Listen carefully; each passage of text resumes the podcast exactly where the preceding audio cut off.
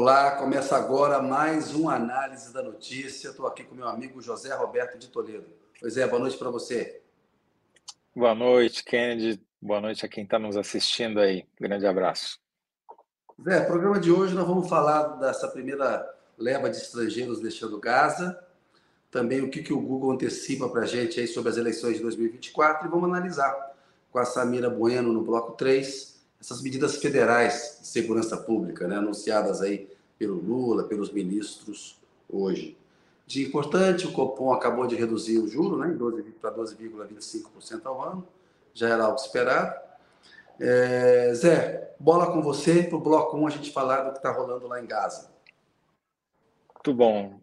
Hoje, a grande novidade foi que é, foi aberta finalmente a fronteira de Gaza com o Egito, que é o caminho que permite a saída de, dos estrangeiros que estão lá é, presos, né? estão retidos em, em Gaza, e saiu a primeira leva e não saiu nenhum brasileiro. E a pergunta que você vai ter que responder é facinha, Kennedy. É, por quê?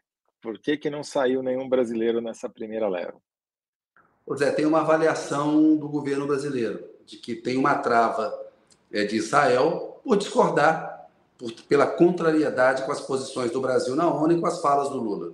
Porque o Lula tem sido muito uhum. enfático na crítica à forma como Israel está reagindo aos ataques do Hamas, né, e o que está fazendo lá em Gaza. Um tom bem diferente dos Estados Unidos, que tem endossado quase que totalmente a, a, a ofensiva israelense em, em Gaza. Então eu apurei no Planalto e no Itamaraty que tem uma avaliação de um desgosto de uma certa. Para marcar uma posição de contrariedade com o Brasil, que é um grupo pequeno, são 33 brasileiros mais, é, que estão lá. É, esse número às vezes varia, falam em 28, mas agora estamos falando em 33 no total. É, seria fácil. O Itamaraty diz que devem sair nos próximos dias, que não tem sentido impedir um grupo tão pequeno é, de sair. Mas que claramente tem um entrave com o Egito a coisa já está bem acertada, bem afinada, não tem nenhum problema com as autoridades egípcias, que o negócio está agora é Israel autorizar mesmo na lista que esses brasileiros é, possam sair. É, o Itamaraty acha que tem aí é, é uma saída em breve, aí tem um chute, né? Eles acham que pode sair logo. Esse logo pode, pode ser até o final de semana, pode ficar um pouquinho para o começo da próxima semana, mas é uma boa notícia. Começou a sair gente do palco da guerra, porque estão confinados em Gaza, estão presos. Agora, são mais de 2 milhões de pessoas. Né? Saíram menos de 500 pessoas hoje, são 480 pessoas que foram autorizadas a sair. Não é nada, né? é pouca gente diante da gravidade do que está acontecendo lá. Então, é, me parece que a explicação é essa no entender do governo brasileiro. E se a gente pegar ter claramente todo, tudo, todo o trabalho que o Brasil fez no Conselho de Segurança da ONU, que eu acho que foi correto, e acho que o tom brasileiro está correto, e todas as posições que Lula teve, desde o começo até as mais recentes, de uma crítica mais contundente à forma como Israel conduz o conflito, me parece que faz sentido a análise brasileira sobre a razão para não ter brasileiros nessa primeira saída de Gaza, Zé. É, de fato é um sinal político, quer dizer, não é, não é coincidência, né? essas coisas nunca são coincidências, sempre tem uma sinalização, seja por ato ou por omissão, nessas questões políticas e diplomáticas, especialmente envolvendo o risco de vida, né? é muito sintomático quando você. Quais são as prioridades, né? Quem são os aliados? Você tira primeiro os aliados e aqueles que estão em posição não tão favorável, que você quer passar um recado, você usa as pessoas como instrumento para passar o recado. Agora, o mais importante, talvez, é, é o que você falou em seguida, que apesar de não ter saído no primeiro dia, a perspectiva, a, a expectativa do Itamaraty, ou seja, do Ministério das Relações Exteriores do Brasil, é que eles saiam é, nos próximos dias. Dado o recado, não há por que segurar esse grupo de pessoas lá. Eles já estão na fronteira ali com o Egito faz um bom tempo. A gente está no 26 dia da guerra, né? E como você disse, não é coincidência. Os Estados Unidos estão reivindicando né, papel decisivo na articulação diplomática para essa primeira saída de, de estrangeiros de lá. Tem mais ou menos 6 mil estrangeiros lá dentro. Né? Tirar só os estrangeiros não é solução para nada. Claro que é importante. Quem puder sair, quem puder fugir da guerra, né? Estão é, é, negando às claro. pessoas o direito de fugir das bombas. É muito grave o que Israel está fazendo. Isso não é correto, isso é crime de guerra. Né? Isso tem que é. ser, do ponto de vista histórico, é uma mancha e vai isolar Israel no mundo. Acho que vai crescer um sentimento de isolamento de Israel. Agora, é, o, o Brasil está atuando. É aquele equilíbrio, né? Foi, ao mesmo tempo, você viu, saíram brasileiros da, pela Cisjordânia, que é uma operação muito mais fácil de saída, já entraram na Jordânia, o governo procurou colocar foco hoje nisso e minimizar essa coisa de não ter conseguido tirar os brasileiros, porque já estão lá esperando há um tempão. E com o Egito, está é, tudo e... resolvido pelo que eu apurei. O problema está em Israel. E aí não tem coincidência. E, é, e é aquilo, e é como você disse, quer dizer, são 6 mil para sair, né, de todas as nacionalidades. Eles tiram 500 de cada vez, quer dizer, é, você tem até uma. Israel tem até uma desculpa para dizer: olha, não dá para tirar 6 mil de uma vez só, só dá para tirar 500 de cada vez. Então, em 10, 12 vai dias eu tiro esse pessoal daí. Em 12 dias todo mundo saiu. Agora, tá, a bomba está caindo lá, né? Tudo bem, Sim, tudo claro, bem, não. não tá e, concentrado e, no norte. E houve, e houve. E esses dias houve um ataque. É, faz menos de 48 horas, um ataque que atingiu justamente um campo de refugiados, né? Jabalia. Segunda, foram dois ataques dois ataques. E é um campo de refugiados antigo, né? Tem muita gente morando lá e muita gente correu para lá para tentar se proteger. Isso é crime de guerra. A gente viu as imagens, a cratera num lugar onde as pessoas estavam se protegendo. Ah, mas tinha um terrorista do Hamas no meio para matar um chefe do Hamas. Não importam as vidas de quantas mulheres, homens e crianças você vai matar? Isso é crime de guerra, Zé. Isso é limpeza étnica, genocídio. É um comportamento, é um comportamento de Estado terrorista é terrorismo de Estado, isso não tem outro nome para classificar isso. Ah, o direito de reação de Israel, ele tem que ser proporcional, tem lei internacional para isso. O Netanyahu deu entrevista falando, estamos lutando contra a barbárie. Não é verdade, não é verdade. Matam, matam gente na Cisjordânia, ocuparam um território palestino que não era para ser ocupado, né? fizeram de Gaza um campo de concentração a céu aberto. É isso que está acontecendo lá. Aí o Lula tem uma posição muito clara e correta, aí tem essa é, essa marcação de posição aí. Mas como você falou, são apenas 33 brasileiros. Vai, vão sair alguns Agora, em breve. O Itamaraty dá algum sinal se esse episódio específico pode vir a ter consequências maiores para a relação bilateral dos dois países ou tá no, é do jogo? A relação não está num bom momento, porque o Brasil tem sido bastante crítico. A gente viu as posições do embaixador de Israel atacando o PT e esse tipo de coisa, né? É, agora, o Brasil reconhece o direito à existência de Israel. O Brasil está em sintonia com o que prega a ONU. O Brasil não está em sintonia com o Hamas, que nega a existência do Estado de Israel, que está errado também, né? Mas a, a, relação vive um péssimo momento, o, né? Assim, é, não é um nesse momento com o governo Netanyahu a, a relação é péssima, tanto que está com dificuldade mesmo. Inclusive, as posições brasileiras foram muito claras de condenação a Israel. Né? E isso tem gerado desconforto na relação, sim. Bom, Kennedy, eu vou ler aqui, enquanto você prepara a sua síntese, eu vou ler algumas das manifestações dos nossos ouvintes, os nossos analyzers. O Rotten Root hoje chegou primeiro, se é que eu estou lendo na ordem certa aqui. É o recado sutil de Netanyahu desestimulando países a falar em pausa humanitária. Boa. Sutil aqui, obviamente, contém ironia. Né? Margarida von Schwenk, porque faltou ao Brasil declarar que Israel tem feito tem direito a exterminar palestinos, ações terroristas dos dois lados. Falta dizer que um lado é considerado grupo ilegal e o outro lado é um Estado armado. Danilo Sotero Rogério, nesse caso, Tô que nem a Glória Pires, sem conhecimento para opinar. É, Renato Macedo, por defender a paz, o governo brasileiro não é visto como aliado por Netanyahu. Eliane Brito, boa noite a todos. Netanyahu e Biden têm ligações fortíssimas. Estados Unidos eh, não quer dar nenhum protagonismo ao Brasil, visto a relevância na ordem mundial. Magali Bittencourt, esse é um castigo de Israel e Estados Unidos pela falta de apoio aos crimes de guerra.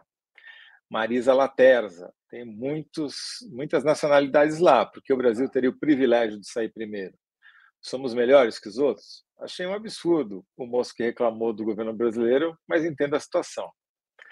É, Risa Maria Ribeiro Vieira, se for para não dar protagonismo ao Brasil, é mais patético e absurdo que a própria guerra.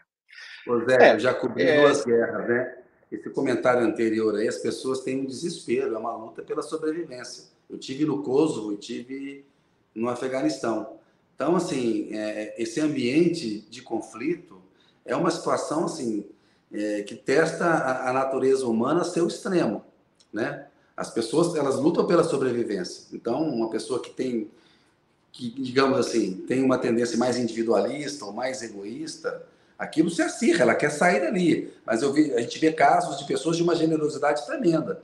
Esses médicos sem fronteiras, esses funcionários da ONU, que vão trabalhar nessas regiões, porque nós jornalistas vamos aí para cobrir, é, é, até uma posição eticamente meio assim, você se sente mal quando você está ali cobrindo um conflito, tentando né, é, é, ser neutro e observar para fazer o relato mais objetivo possível. Tem gente ali que podia estar tá curtindo uma vida de classe média na Europa, na América do Sul, na América do Norte, e dedica a vida a ir lá proteger as pessoas. Então é natural que no momento desse, todo mundo que está em risco queira sair, né? Isso eu vi na, na, nas duas que eu cobri, o Kosovo em 99 e o Afeganistão em, em 2001, né? É isso aí, Kennedy. Bom também ter os relatos de quem esteve lá. Você já tem a sua síntese? Israel atrasa a saída de brasileiros de Gaza por desgosto composição do Brasil. Não coube contrariedade para ficar em 75 linhas, que eu acho mais preciso, mas desgosto cabe, ele é um sinônimo. Então, repita, repita, por favor, como diria aquele velho locutor da Jovem Pan. Israel atrasa a saída de brasileiros, de brasileiros de Gaza por desgosto com posição do Brasil. Se couber por discordar de posição de Brasil, pessoal, pode ser, eu acho que fica melhor. Discordar de posição do Brasil. Né? Desgosto é uma tá coisa bom. mais discordar mais, mais jornalístico. Bora lá. Tá certo. Então, vou te devolver a, as... Na verdade, tem mais é, boas noites aqui que eu não falei, mas aí a gente pode falar no próximo bloco também. Mas só vou fazer um comentário que tem a ver com esse assunto, que eu acho que mais dois, né? que daí senão vai ficar fora da, da ordem. Pedro Campos, boa noite. Acredito que seja deliberada contra o Estado brasileiro. A diplomacia do governo Lula certa na condução do problema. Israel não gosta de ser contrariado. É, e também vou falar da Carol Sampaio. O fato é que está ficando feio Israel manter os brasileiros em Gaza por tanto tempo. Israel tem feito os nossos brasileiros de reféns. O nome é esse. E, Uma boa resposta. Finalmente, é, Felipe de Medeiros Oliveira, talvez, só talvez, a gente ainda não tenha tanta expressão diplomática. Talvez, por sermos brasileiros e torcer para o Brasil, enxergamos nosso país maior do que é. Não sei. Também não dá para descartar. Como eu disse, é muito difícil que haja coincidência. Agora, de fato, se tem 6 mil, só saíram 500, alguém ia ter que ficar de fora. Né? Então, não, né? É, obviamente que, como brasileiros, todos ficamos é, insatisfeitos, mas também não dá para descartar totalmente também, né? de que seja uma ordem de prioridade. Também. Saíram palestinos feridos também, então tem, tem mais gente. Né? Ô Zé, então, então vamos lá. Te devolvo a bola aí. Uhum. Bola devolvida. Ô Zé, é, você tem novidades para a gente aí sobre o que o Google anda antecipando aí de tendência sobre as eleições de 2024. A gente sabe que no Brasil tem eleições a cada dois anos. No ano que vem haverá eleição para as prefeituras e para as câmaras municipais. E o Zé está com umas informações aí de tendências aí que o Google está antecipando para a gente. Devolvo a bola para você, José Roberto Toledo. Tá ótimo, obrigado, Kennedy. É o seguinte, o Google é, ele serve como uma espécie de termômetro da curiosidade das pessoas, né? Porque você entra lá, você quer saber alguma coisa, ou quer saber alguma coisa sobre alguém, ou sobre um evento. Você entra lá e digita o nome da pessoa, digita o nome daquele evento, e isso, quando você junta todas essas perguntas, todas essas questões que foram colocadas para o Google, acaba virando um indicador, né? Da, claro, não é intenção de voto, mas é o quanto que aquela pessoa está na cabeça das outras pessoas, né? se está gerando curiosidade ou se não está gerando curiosidade. Então, é, eu uso o chamado, isso daí chama Google Trends. Eles têm lá uma plataforma que qualquer pessoa pode entrar, digita ali a palavra, a pessoa que ele está querendo saber a respeito e pode comparar mais de uma pessoa. Então eu uso o Google Trends já algumas eleições para medir o grau de interesse dos eleitores sobre os candidatos, né? É claro que isso não tem o valor de uma pesquisa, nem pretende ter, não é esse o objetivo, mas mede uma outra coisa que é muito importante numa eleição, que é o grau de conhecimento daquele candidato. Porque, obviamente, para poder fazer a pesquisa, a pessoa tem que saber pelo menos o nome. Né? E para poder receber então, o voto, o candidato tem que ter conhecido. Exato, exatamente. Então, é, é o primeiro estágio. Então, eu faço Exato. essa medida e vou acompanhando a evolução ao longo da eleição para ver se tem algum candidato que se destaca. E eu fiz aqui uma com o pessoal, com a ajuda do pessoal do Google, né, do, do pessoal do Google Trends, um estudozinho rápido sobre as eleições em São Paulo e no Rio de Janeiro. No Rio está é, tá um pouco mais difícil de fazer chegar a alguma conclusão, porque o Eduardo Paes é disparadamente o nome mais conhecido, prefeito mais de uma vez, está no cargo, tem exposição, diferentemente do prefeito de São Paulo. Né? E os adversários, é, principalmente a direita, que é o meu foco da minha análise, estão incertos. Né? Essa semana acabou de sair a decisão do Tribunal Superior Eleitoral, tornando o general Braga Neto, que é, não podemos mais chamar de general porque já está na reserva, o Braga Neto, o ex-interventor no Rio de Janeiro, inelegível, porque tanto ele quanto o Bolsonaro foram condenados pelo Tribunal Superior Eleitoral por uso eleitoral dos atos de 7 de setembro, e com isso ele não poderá disputar a eleição como candidato a prefeito do PL, que é o partido do Bolsonaro, o partido dele também, né, que é o partido do Valdemar Costa Neto, é, no Rio de Janeiro. Então já foi uma baixa. E ele aparecia ali muito abaixo das buscas por exemplo, pelo Eduardo Paes. Você tem uma ideia? Se a gente e a gente pode restringir o universo das buscas. Se a gente comparar é, as buscas feitas nos últimos 30 dias por Eduardo Paes, que é o atual prefeito candidato à reeleição, com o Braga Neto, dá 51 a 12, isso no Brasil inteiro.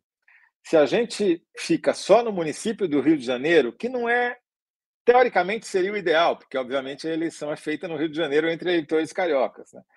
Mas é, o universo de pesquisas diminui muito, então a precisão aqui do nosso termômetro também piora. Mas só para você ter uma ideia, na cidade do Rio está 94 a 2. E daí, se você. É, é uma lavada. E no estado do Rio, que já é um universo um pouco maior, e de alguma maneira, porque o Rio tem um peso muito grande em relação ao resto do estado, dá 37 a 4. Então você vê que as candidaturas à direita, e, e o Pazuello, o ex-ministro da Saúde, também militar, que foi eleito deputado federal, que pode ser o substituto do Braga Neto como candidato do bolsonarismo lá, aparece com até um pouco à frente do Braga Neto, com 16 uh, contra 12 do Braga Neto, 51 do Eduardo Paes, quando a gente considera os últimos 30 dias no Brasil inteiro, mas quando vai para o estado do Rio já vai 37 a 7 em, em relação ao Eduardo Paes e na cidade do Rio 94 a 4. Então, é, não vai tem candidato. tirar essa do Paes, né? Vai ser difícil tirar essa do Eduardo Paes. É, eu não, eu não vou me, me arriscar tanto a um ano da eleição. É, muita coisa pode acontecer. Mas o que o ponto é, o bolsonarismo, diferentemente de São Paulo, não tem um candidato óbvio e fácil para vai precisar trabalhar para construir uma candidatura. Lembrando que o Bolsonaro vetou o nome do filho do Flávio Bolsonaro para ser candidato na eleição a prefeito do Rio de Janeiro e daí ficou fomentando a candidatura do Braga Neto. Mas o que está claro aqui para mim é que no Rio de Janeiro, que é o berço do bolsonarismo, com, é, incrivelmente, no, nesse momento, eles estão sem um candidato é, viável e vão precisar trabalhar lá para se viabilizar dá tempo, um ano é muito tempo, né?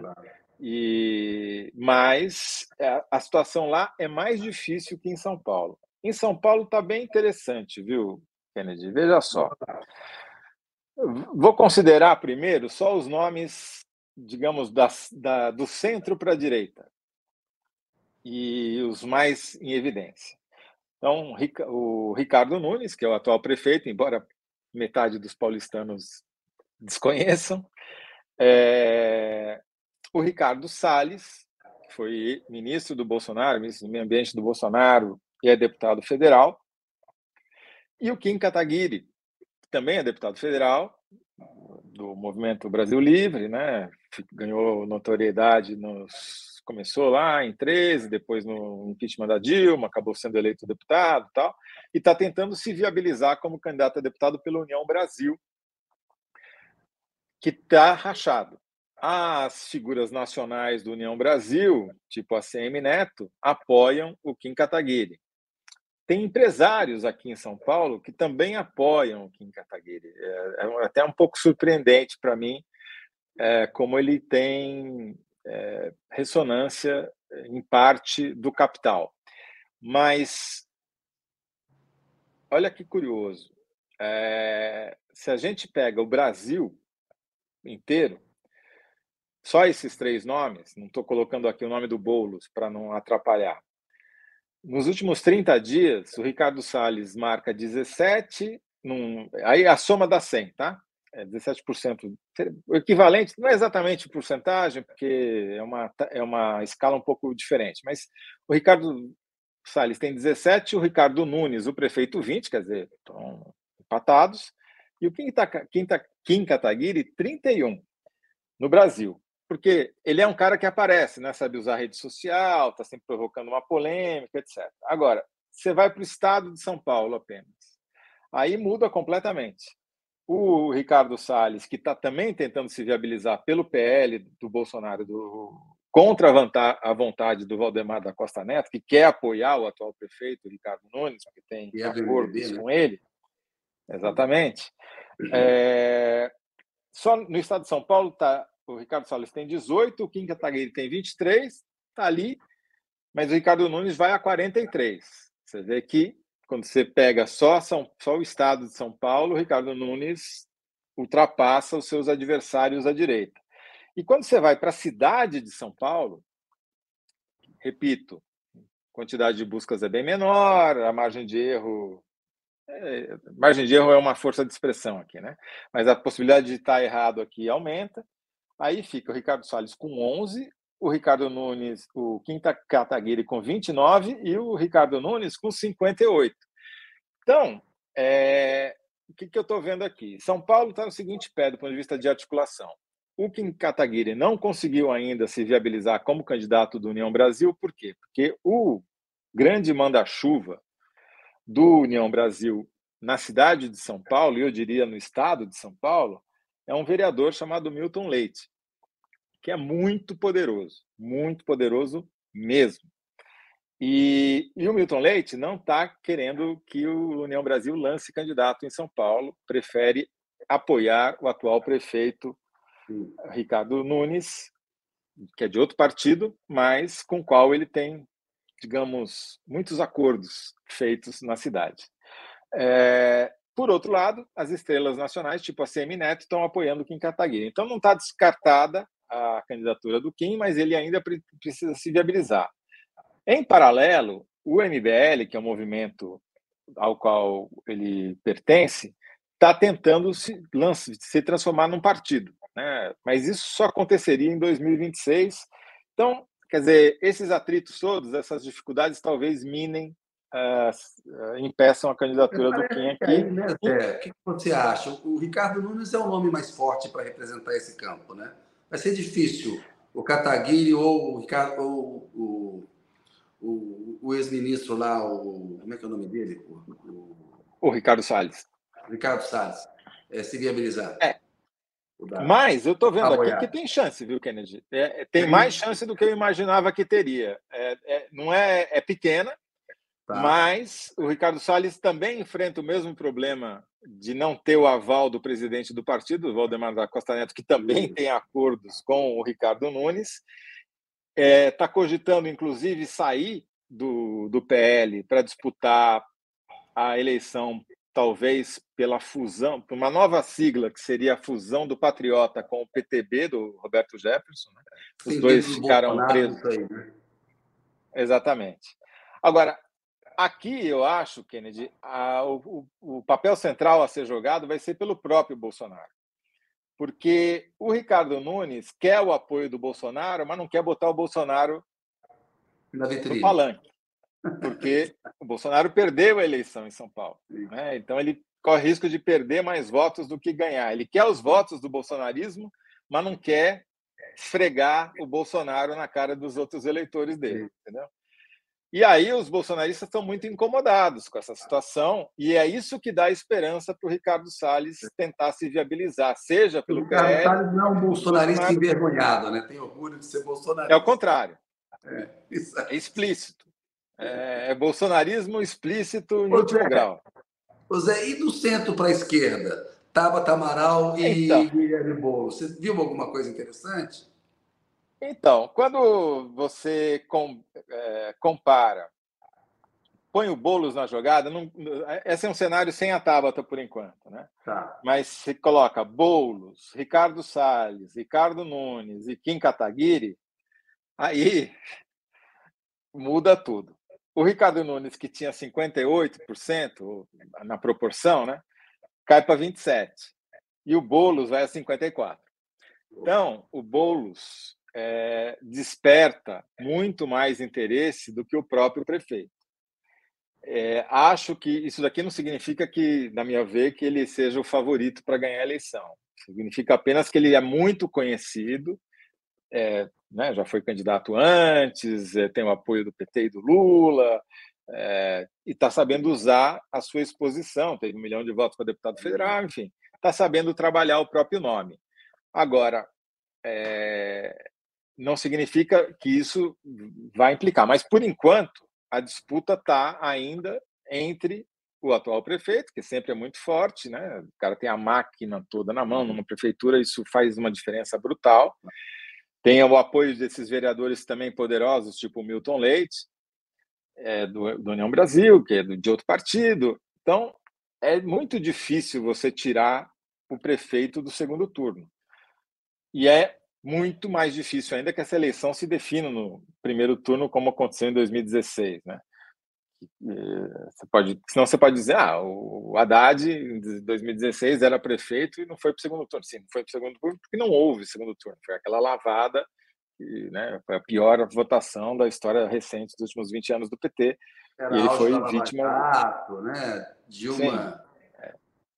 chutada do é, governo. Impeachment, já tinha sido é. impeachment, enfim, era outro cenário. Então, que eu acho assim, continua. O, o Google, a meu ver, mostra o seguinte: que confirmam que as pesquisas mostram que a disputa está entre Bolos e Ricardo Nunes, o atual prefeito, mas, para minha surpresa, mostra que há possibilidade, sim, de um candidato bolsonarista, seja ele o Ricardo Salles, seja alguém que não é bolsonarista, é até combatido pelo bolsonarismo, mas também trafega nessa ala da direita do eleitorado, como Kim Kataguiri, atrapalharem os planos do prefeito e criarem dificuldades para a reeleição dele.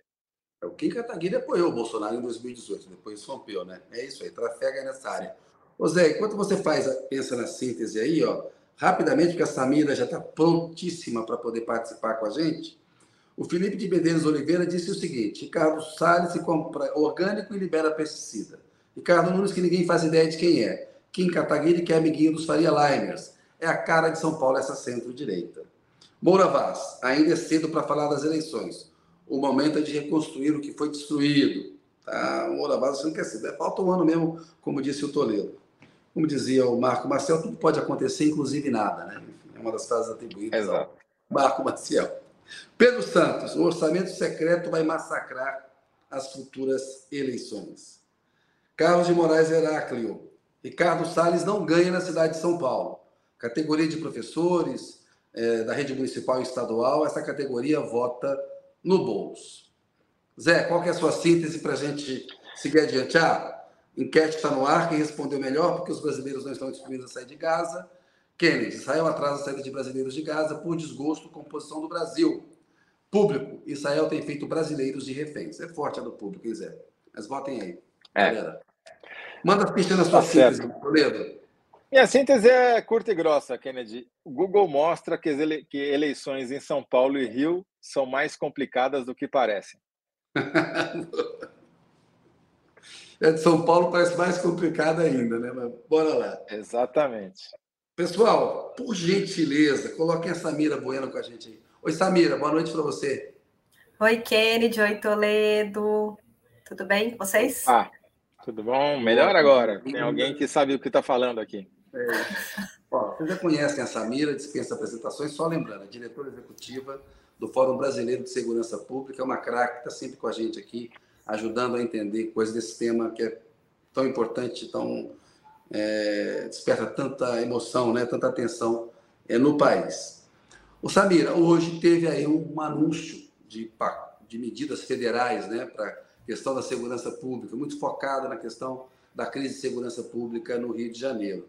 O Lula, na semana passada, Samira, tinha dito que ó, no governo dele não ia rolar a GLO, que é aquela operação de garantia da lei da ordem que está prevista na Constituição. O presidente pode acionar as Forças Armadas para agir com o poder de polícia, se ele achar necessário, e ele também pode acionar caso é, um chefe de poder peça, né, o chefe do, Congresso, do, do Poder Legislativo, do Judiciário, ou governadores de Estado. Mas por causa do 8 de de janeiro, disse que não ia optar por GLO. Optou por uma GLO limitada, o que eles estão argumentando que são em áreas federais, portos e aeroportos.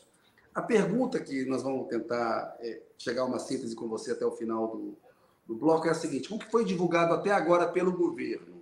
O que dá para dizer sobre essa operação contra o crime organizado? Qual é a tua primeira impressão aí? A gente sabe que foram divulgadas as medidas. Olha, Kennedy, acho que essa é uma ótima pergunta. Até abri aqui o material que foi divulgado para a imprensa, é, porque o decreto ainda não foi divulgado, né? Então, o material que foi divulgado, na verdade, são intenções é, relacionadas a essa GLO em portos e aeroportos, falando um pouco de uma suposta integração entre as Forças Armadas com a Polícia Federal nessas áreas mas não existe um detalhamento sobre como isso vai acontecer, e aí ficam várias dúvidas. Então, eu vou falar um pouco aqui a partir do que está disponível, do que já é público. É, eu acho que assim, você já né, deu um, aqui um, um, bom resumo do que é a GLO, então né, essa diferença não é uma intervenção federal, é diferente, é um outro dispositivo. De todo modo, a GLO é decretada quando existe um reconhecimento de uma insuficiência de meios, ou seja, né, as forças policiais locais não dão conta de cumprir com a sua missão e aí as forças armadas vão atuar em complemento. E isso significa que você tem, tem uma definição de uma área restrita, um prazo determinado, eu acho que ficou maio de 2025, se eu não me engano, como o prazo. 24 a 24, desculpa, então, né, algo como seis meses, e o emprego excepcional. A grande questão é o que, que as Forças Armadas vão fazer nos portos e aeroportos, já que isso é de responsabilidade, então, é, da Polícia Federal. Elas vão atuar em parceria, em complemento à Polícia Federal, sob coordenação da Polícia Federal, ou o contrário? Seriam é, as Forças Armadas que têm a coordenação? Lá está escrito que haverá um comitê de acompanhamento integrado por membros das Forças Armadas e das Polícias Federais, funcionando sob coordenação do Ministério da Justiça e Segurança Pública e do Ministério da Defesa. E não tem previsão de participação da sociedade civil. Esse ponto é um ponto importante, porque a PF já está no controle. Então a PF não está dando conta do recado, entram os militares, e tinham uma reivindicação, você é uma especialista, sabe disso, a importância da, da sociedade civil. E parece que não, não vai rolar. Mas desculpa, devolvendo a palavra para você, porque isso está tá nas medidas lá. É, não, eu acho que você foi no ponto. É, vai criar esse comitê, mas não fica muito claro. Isso é de coordenação da Polícia Federal e a Polícia Federal vai determinar onde é que estão os gargalos para fiscalização, porque assim, eu acho que a gente sim pode reconhecer que existe um problema é, real e muito sério de fiscalização em portos e aeroportos. Tanto, né? Brasil é uma, vamos, vamos combinar, Brasil é uma peneira. É, o tanto de droga que não só que entra no Brasil, mas que sai, que é exportado né, é um volume imenso que está, de fato, né, alimentando financeiramente facções criminosas, milícias e afins. Então, é, acho que o diagnóstico, nesse sentido, ele está muito correto. Agora, é, o que me incomoda um pouco é a gente, de novo, é, apostar nas Forças Armadas para resolver um problema. Né? Parece que toda vez que as coisas estão dando errado, a gente coloca na mão das Forças Armadas e, historicamente, elas não elas não se mostraram bem sucedidas, né? Tanto na intervenção federal quanto em outras GLO. Agora, deixa eu fazer uma pergunta, porque assim, está aqui, decretação de garantia da lei da ordem restrita a Porto do Rio de Janeiro, Porto de Santos, Porto de Itaguaí, Aeroporto do Galeão, no Rio de Janeiro, Aeroporto de Guarulhos, em São Paulo. Tá bom. De fato, Itaguaí é famoso por ser um lugar de contrabando, Rio de Porto de Santos tem lá PCC, né, que a gente sabe que também usa para exportar drogas tal. Agora, aeroporto de Guarulhos. Como é que você fiscaliza é, a, digamos, exportação de drogas através do aeroporto? Com cães, farejadores, com é, raio-x, equipamentos sofisticados. Tudo isso envolve uma tecnologia e um conhecimento técnico específico. O Exército e a Aeronáutica entendem alguma coisa disso? Alguma coisa eles têm que entender porque eles fazem fiscalização de fronteira terrestre, né? Então, de é, avião. Sim. É, é, acho que esse é o ponto. A gente tem a Polícia Federal, que é uma força policial reconhecida, inclusive pela população, pelos bons serviços. Assim, vamos pensar, essa semana a gente teve de novo a operação da Polícia Federal com prisão de milicianos, né? Faz um trabalho técnico, investigativo, sem sair dando tiro por aí, e tem sido capaz de é, fazer prisões importantes e desmantelar quadrilhas e organizações criminosas. E aí, de novo, a gente investe nas Forças Armadas, com, enfim, com todo o trauma que vem, inclusive é, né, do início do ano, do 8 de janeiro, não sei. Me causa um incômodo que a gente sempre é, tente tapar o buraco com as Forças Armadas sem ter muita clareza. Então, GLO, não, assim, não tenho a menor ideia se isso de fato vai funcionar. A impressão que temos, e aí eu estou falando, né, enfim, um pouco do debate que está em todo, todo mundo hoje, desde o lançamento dessas ações, é que é, o governo federal vem se esforçando para dar respostas concretas, existe um esforço de criar mecanismos para. É, é, para tentar, enfim, coibir a lavagem de dinheiro do crime organizado, né? Então, eles até ensaiam hoje mais algumas ações nesse sentido, mas dizem que vão detalhar em alguns dias. Mas me parece que decretar GLO em portos e aeroportos é um pouco enxugar gelo, é, é, um, é uma tentativa aí de dar uma resposta para a crise no Rio de Janeiro, mas que assim, não me parece que vai resolver nem o problema do Rio de Janeiro, nem o problema do crime organizado de modo geral, né? Por exemplo, não fala é, em nenhum momento sobre o papel da Receita Federal, que tem é, ação importante do ponto de vista de apreensão de ilícitos, não só é, de drogas, mas também de armas e, e, outros ilícitos. A gente não sabe como ela vai trabalhar, né? Como a Receita Federal vai trabalhar com esses outros atores, mas eu acho que a grande questão que fica é, é qual que vai ser o papel das Forças Armadas nessa GLO? É a Polícia Federal que coordena esse esforço ou as Forças Armadas que vão coordenar? É... Eu acho que é, é muito cacique, sabe? é muito cacique atuando numa mesma área e não fica muito claro como é que isso vai funcionar e como é que isso pode ser efetivo. Eu não quero ser espírito de corpo quero... nem passar panos, é, mas assim, poderia ter sido pior. Poderiam ter colocado a Polícia Federal, as Forças Armadas para fazer operação de rua, policiamento ostensivo. E como a Samira falou, uh, o, o, histórico é muito negativo para a ação das Forças Armadas. Elas não sabem fazer isso. Então, Mais uma vez, a gente está lidando com a Eles não sabem fazer o óbvio. fetiche das operações. Tem um certo fetiche. Estão aí as medidas das operações. Quando a gente sabe que, como a Samira está falando, ou seja, às vezes você pode enxugar gelo, isso depende de outras coisas, e seria importante ouvir a sociedade civil e ouvir mais especialistas. Me parece uma coisa. Teve que dar uma resposta. O que, que a gente tem aqui? Porque o Lula acabou de dizer na sexta-feira passada, Samira, para os jornalistas que não ia ter GLO no governo dele enquanto ele fosse presidente. Uma semana, menos de uma semana acho... depois, sapeca é... uma GLO peronomútil ali. Uma GLO é, então, restrita. É um, eu, eu acho que ele devia ter insistido na, na fala dele, deveria ter mantido a fala da semana passada. Acho que o, o governo Lula não precisava de GLO, o histórico brasileiro assim, não foi bem sucedido nem com GLOs, nem com a intervenção federal, né? Muito pelo contrário, até hoje a gente está tentando estimar qual foi o rombo que a intervenção federal deixou no Rio de Janeiro, os desvios de recursos, né? É, a gente tem agora a história do vazamento da, né, da, das armas que são desviadas aqui de São Paulo para milícias no Rio de Janeiro. né, armas de um painel do exército. Então, assim, acho que a gente tem um problema sério sobre envolver as Forças Armadas na segurança pública, e historicamente isso não funcionou no Brasil. Acho que enquanto o governo continuar investindo na, na, na Polícia Federal é, para tentar é, interromper esse fluxo do crime organizado no Rio, porque aí, gente, vamos também falar, né, um português bem claro, e eu estou falando como paulista que sou, então sem, é, sem nenhum problema com isso. É, e a gente tem um problema que é endêmico de corrupção nas forças policiais do Rio de Janeiro. Enquanto a gente não reconhecer isso de forma franca, e o governo federal não vai poder dizer isso, provavelmente, mas enquanto a gente não reconhecer isso de forma franca, a gente não vai resolver o problema. Rio de Janeiro está do jeito que está e as milícias estão do jeito que estão, por conta da corrupção que, inclusive, está dentro das forças policiais. Não são as forças policiais do Rio de Janeiro que vão resolver esse problema, e tampouco o Exército se a Polícia Federal não for capaz, de fato, de fazer investigações, sejam capazes de prender esses agentes públicos criminosos, dificilmente vai ser possível reverter esse quadro, porque é um nível de, de entranhamento dentro do poder público que começa com as forças policiais, mas já está na Assembleia Legislativa, está nas câmaras municipais de vereadores, né? Está na política do Rio de Janeiro, de modo geral. É, é impressionante, desculpa, eu, eu, eu não me conformo, porque tem 10 pontos, né?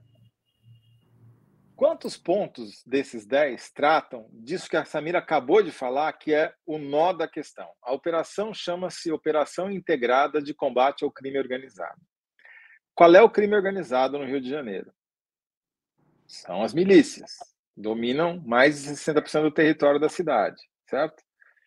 Quantas linhas nesses 10 pontos tratam da milícia? Ou seja, do casamento da polícia do Rio de Janeiro, militar e civil, com o crime?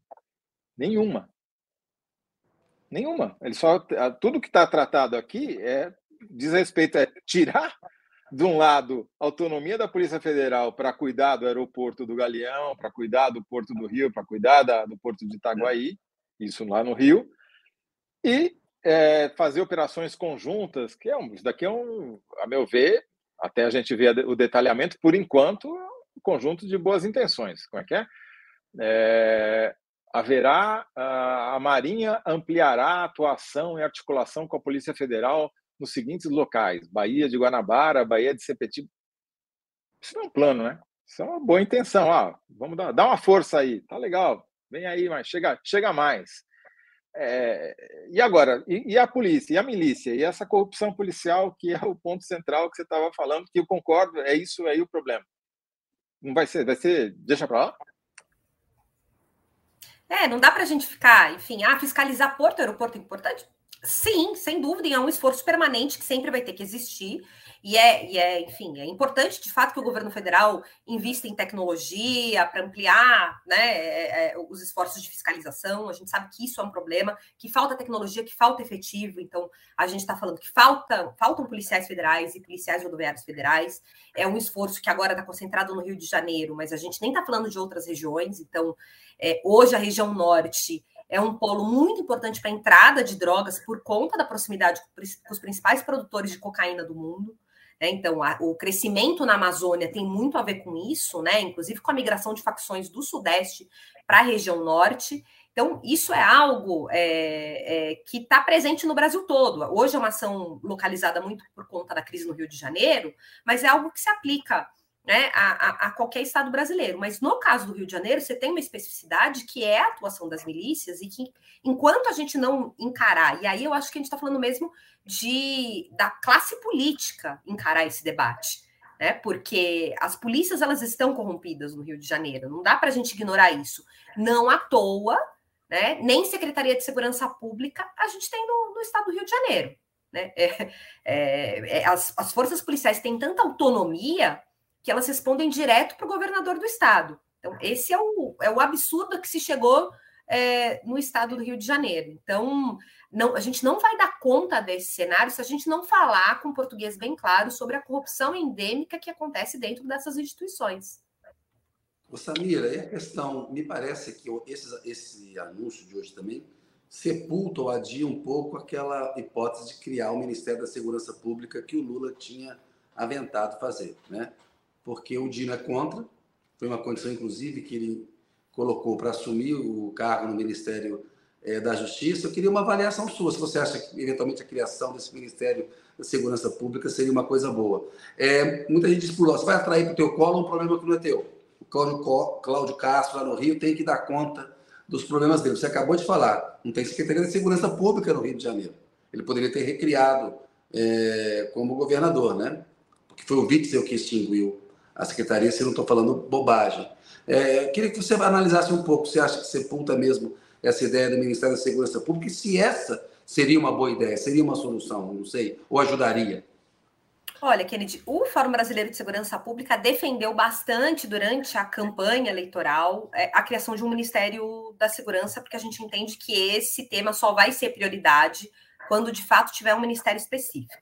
Agora, analisando a atual conjuntura e a figura do Dino, que é um político importante, forte, né, na atual, né, no quadro, no cenário eleitoral, enfim, no cenário político é, para o Lula, me parece que essa chance só existe caso ele seja indicado para o STF. Né? Então, acho que a possibilidade de criar. É, então, a possibilidade de criar um Ministério da Segurança, caso o Dino seja de fato indicado é, para o STF. Mas a esta altura, eu confesso que eu tenho minhas dúvidas se isso mais ajuda ou atrapalha. Porque uma coisa era lá no ano passado você ter, né, durante o processo eleitoral, de estruturação dos ministérios, a criação de um ministério, uma pasta específica para isso. Hoje, a gente está falando 1 de novembro. Saiu ontem um decreto com novos cargos para o Ministério da Justiça. Ainda, ainda tem áreas do Ministério da Justiça que não conseguiu cargos e vagas que estavam previstos com a reestruturação é, feita em janeiro né, pela gestão Lula. Então, a gente está falando que demorou mais de 10 meses para esses cargos serem preenchidos. Uma reestruturação a esta altura significa que a gente corre o risco de passar pelo menos outros seis meses numa situação de paralisia ou de dificuldade de dar respostas por conta da, da burocracia federal, né, que é quase que kafkiana. Então, eu tenho minhas dúvidas se a essa altura isso vai resolver. Eu acho que num modelo ideal, a gente precisava sim de um Ministério da Segurança, porque dentro da justiça tem muita pauta, tem muita coisa e essas coisas se confundem, e segurança pública é um, é um problema permanente. Então, essa ideia de que ah, isso, isso vai se tornar um problema para o Lula, já é um problema para o Lula. É, então, assim, seja lá qual for o presidente, segurança pública sempre vai ser um problema, porque os governadores não dão conta de resolver sozinhos. E o principal é porque o, o crime é transnacional. Então não adianta achar que os governos estaduais, dentro da sua jurisdição, vão resolver problemas que são problemas federais, são problemas transnacionais. Então o governo federal vai ter que dar respostas. Ele gosta ou não, ele tem um ministério específico para isso ou não. Boa. Estou é, vendo outras medidas aqui. Diz, por exemplo, que haverá nos próximos meses reforços de efetivos e equipamentos com mobilizações extras da Polícia Federal, da Polícia Rodoviária eh, Federal e da Força Nacional nos seguintes estados: São Paulo, Rio de Janeiro, Mato Grosso, Mato Grosso do Sul e Paraná.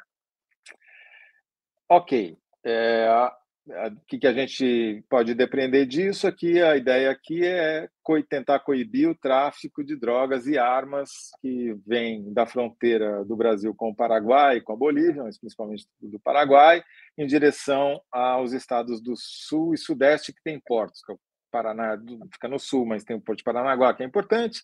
São Paulo tem Santos e Rio tem Itaguaí e tal. Posso estar enganado aqui, mas eu não vi uma palavra sobre a Amazônia que é, é o grande foco da transnacionalização do crime hoje no Brasil, é, com né, a situação caótica pelo número de facções que estão em disputa lá, violência aumentando, taxa de assassinato crescendo, tráfico de drogas de bilhões de, de, de dólares passando pelo Rio. Exato, não, não, tem, não tem nenhuma, não, não fala nada. Eu até mandei uma tabela para o Toledo é, agora há pouco com alguns dados de apreensão da Receita Federal nos últimos dois anos. E, assim, historicamente, por exemplo, a Receita, que é um ator que está fora desse, desse plano, que também tem um papel na apreensão de ilícitos, o porto que, historicamente, ela apreende mais drogas é o Porto de Santos, mas o segundo porto que mais apreendeu no ano passado foi o de Barcarena, é, de Vila do Conde, que fica no Pará. Então, sim, embora essa, né, essas medidas anunciadas hoje não tenham foco na Amazônia, não dá para dissociar, porque a gente está falando que essas facções criminosas, essas organizações criminosas que atuam no Rio de Janeiro, que atuam em São Paulo, né, para falar um pouco da crise de lá e do que tem acontecido aqui na Baixada Santista, são organizações que estão, que têm presença também na fronteira, é, nas fronteiras da Amazônia, na região norte. Né? Então, a gente está falando né, em português bem claro, Comando Vermelho e PCC. Então, sejam lá quais forem as medidas adotadas, é, mirar só em, enfim, é, Galeão e Guarulhos, é, portos do Rio e São Paulo, é uma medida parcial, ok, tem que começar de algum lugar. O Porto de Santos, no caso, é o maior da América Latina, é importante, de fato, ampliar a presença e fortalecer a fiscalização nessa área, mas, repito, é, colocar as Forças Armadas é, né, em operação de GLO para fazer isso, não está muito claro o que, que isso significa, né? Então, você vai ter que colocar soldado para fiscalizar bagagem e carga, é... Olha, a classe média brasileira ela é golpista, ela usa muito o aeroporto, vai acabar pedindo golpe para esses militares lá. Então, você já pensou que a gente vai chegar no aeroporto vai ter soldado de fuzil? É... Como é que vai ser? Assim, acho que, acho que o, o Musso e o Dino vão ter que explicar. Então, isso vai ser sob coordenação da Polícia Federal? Esperamos que seja, né? Esperamos que seja sob é. coordenação da Polícia Federal. Eles até falaram que podem ampliar para os portos e aeroportos se aparecer um problema, que não vai estar restrito só a isso, mas enfim. É, é, é, o ponto é que você tocou. Colocar as Forças Armadas para fazer isso aí não é solução. Não é. Nunca Mas foi. Deixa, deixa, eu só levantar um ponto aqui que é ser. É, Vai, é. é o seguinte: vamos supor que dê certo, que contra as nossas expectativas. A gente espera que dê certo, mas o passado mostra que sempre deu errado. Mas vamos supor que contraria a história e dê certo. O que, que vai acontecer? Você acha que os traficantes vão continuar falar, ah, não, então não vou exportar mais para lugar nenhum, porque ah, que não pode ser mais pelo Rio. Se não for pelo Rio, não exporto. Se não for para o Paranaguá, não exporto. Esses caras vão. Será que eles por acaso, não podem incrementar suas operações na região norte? Afinal de contas, são as mesmas facções. Né? Sim, e as, as novas rotas sempre vão surgir e, enfim, novas parcerias, novas, eh, outras logísticas. Então, é, hoje mesmo a gente falava é, sobre a ação da Polícia Federal e do governo federal na terra Yanomami, né, da dificuldade que tem sido sustentar operações lá. Então, né, aí já desvio o foco aqui para o Sudeste de novo. Então, me parece que o cobertor é curto, é, são medidas importantes, mas é, se a gente não resolver o problema da lavagem de dinheiro e, de fato, cortar o braço dessa corrupção para dentro do Estado, ser capaz, de fato, de perseguir é, essas, essas ligações, Ô, Samir, eu acho que. A gente está chegando aqui na reta final, tem que ir para a síntese, mas eu me lembro eu cobri segurança pública durante um tempo lá na Folha, o secretário era José Afonso da Silva, no governo Covas. E ele mandou uma emenda uma proposta de emenda constitucional para o Fernando Henrique para acabar com as polícias militares e civis e fundir tudo numa força só. A gente sabe como é forte o lobby das polícias militares, a tradição militar, que elas têm, inclusive, está no nome, né? Essa proposta que foi feita lá atrás, há 30 anos, mais ou menos aí, pelo Covas, ela fazia sentido? Começar uma nova polícia com um novo treinamento? O que, que você acha disso como especialista? Olha, eu acho que até pela, pela personalidade do, do Zé Afonso, ela tinha um caráter muito reformista mesmo, né? É, então, acho que em 95, 96, isso, isso era. É, isso fazia muito sentido no, no contexto político. O fato é que a gente nunca reformou as nossas instituições policiais, né? Então, não é à toa que a gente chegou é, a esse ponto quando a gente fala, por exemplo, da corrupção no Rio de Janeiro. Né? É, chegou nesse, nesse ponto porque a gente não foi capaz de reformar as instituições. É, acho que a gente perdeu essa janela de oportunidade. É, e se hoje tivesse qualquer esforço de reforma dentro do Congresso, seria o contrário, seria a Polícia Civil sendo incorporada pela Polícia Militar, tamanho lobby que ela tem, muito maior do que ela tinha nos anos 90. Hoje as polícias militares têm muito mais força e um lobby muito mais pesado. Então, para você ter uma ideia, vou falar, vou te citar um dado aqui da Polícia Civil de São Paulo. De 2012 até 2022, o efetivo da Polícia Civil encolheu 50% em São Paulo. Uau.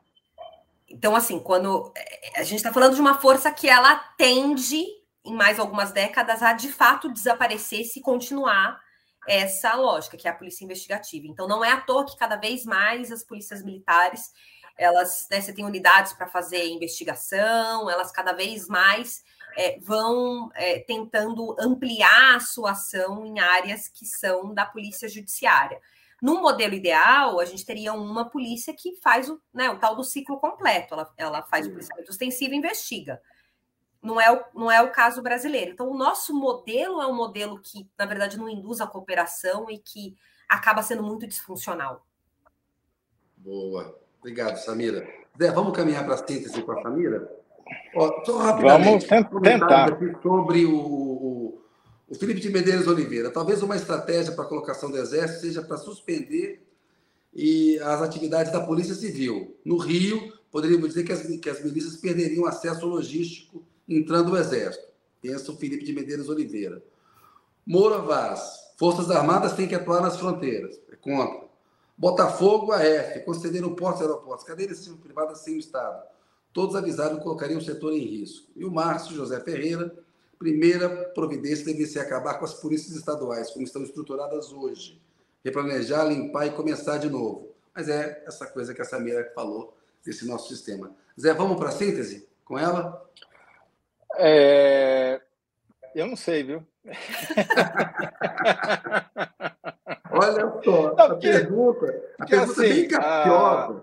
permite resposta aberta, com o que foi divulgado até agora pelo governo, o que dá para dizer sobre a operação contra o crime organizado? Dá para torcer que melhore quando sair mais alguma informação, porque por enquanto não dá para dizer nada, né? A não ser que. Não, porque tentando falar sério agora, Samira, vamos ver se a gente consegue chegar numa resposta que caiba em 75 caracteres. Quer dizer, a, o plano, ele. É, ele não é claro, né? Sobre como as coisas vão ser feitas, quem vai mandar, é. como e onde. Né? Eu acho que é isso. O decreto precisa esclarecer muitas dúvidas, mas eu acho que. A fórmula do passado, né? mas eu. Do... É, mas eu acho que é isso, repete a fórmula do passado. O GLO não parece ser o caminho. Acho que as outras medidas positivas, importantes, mas colocar Forças Armadas, GLO, é, parece que é repetir o do passado. Não... fechado com Museu de Grandes Novidades. Então, em, então tá bom. Então, é, é, usar GLO é repetir os erros do passado. Muito bom, pronto. Tá uma boa síntese. Isso dá para falar. Isso boa. dá. Isso dá. Boa, Samira. Gostei. Muito bom. E aí, Samira, vamos esperar, né, gente? Vez, quando quando sair o decreto, a gente volta, então. Vamos voltar. Isso, não, aí eu acho que quando sair o decreto, a gente tem que pegar ponto por ponto, vai ter que fazer vários programas, porque com essas generalidades, assim, tipo, ah, vai ter mais gente lá na Bahia de Sepetiba. Beleza. É isso aí. Boa noite, Samira. Obrigado. Tchau, gente. Boa noite. Valeu. Obrigado. Zé, terminando aí o programa, cumprindo bem as coisas, temos que pegar e ver como ficaram as sínteses e enquete. Vamos lá. No bloco 1, ficou a minha síntese lá. Por que brasileiros não estão entre os primeiros a sair de Gaza? Ficou Israel atrás da saída de brasileiros de Gaza por discordar, discordar da posição do Brasil. Coube discordar. Bloco 2, Toledo. O que o Google antecipa sobre as eleições de 2024? Google mostra que eleições em São Paulo e Rio são mais complicadas do que parecem. Zé só problematizou esse negócio aí. Bloco 3, Samira Bueno com o que foi divulgado até agora, o que dá para dizer sobre a operação contra o crime organizado? Usar GLO é repetir os erros do passado. Boa. Enquete. Fica, ficou lá a minha resposta, com 61%, como eu já li. Público 38%. Missão cumprida mais uma vez, Toledo. Um tema importante aí para a gente continuar acompanhando, como você falou. É isso aí, Kennedy. Vamos. Na semana que vem tem mais. Terça-feira, às 18h30, o Análise da Notícia está de volta. Vou ter que ligar para você essa semana, É muito tempo sem te ver, sem falar com vocês. Eu Vou ficar com saudade. Aquele abraço. Bom feriado. Outro, para você Valeu, também, para quem está assistindo também. Tchau, tchau. Obrigado pela audiência. Até a semana que vem.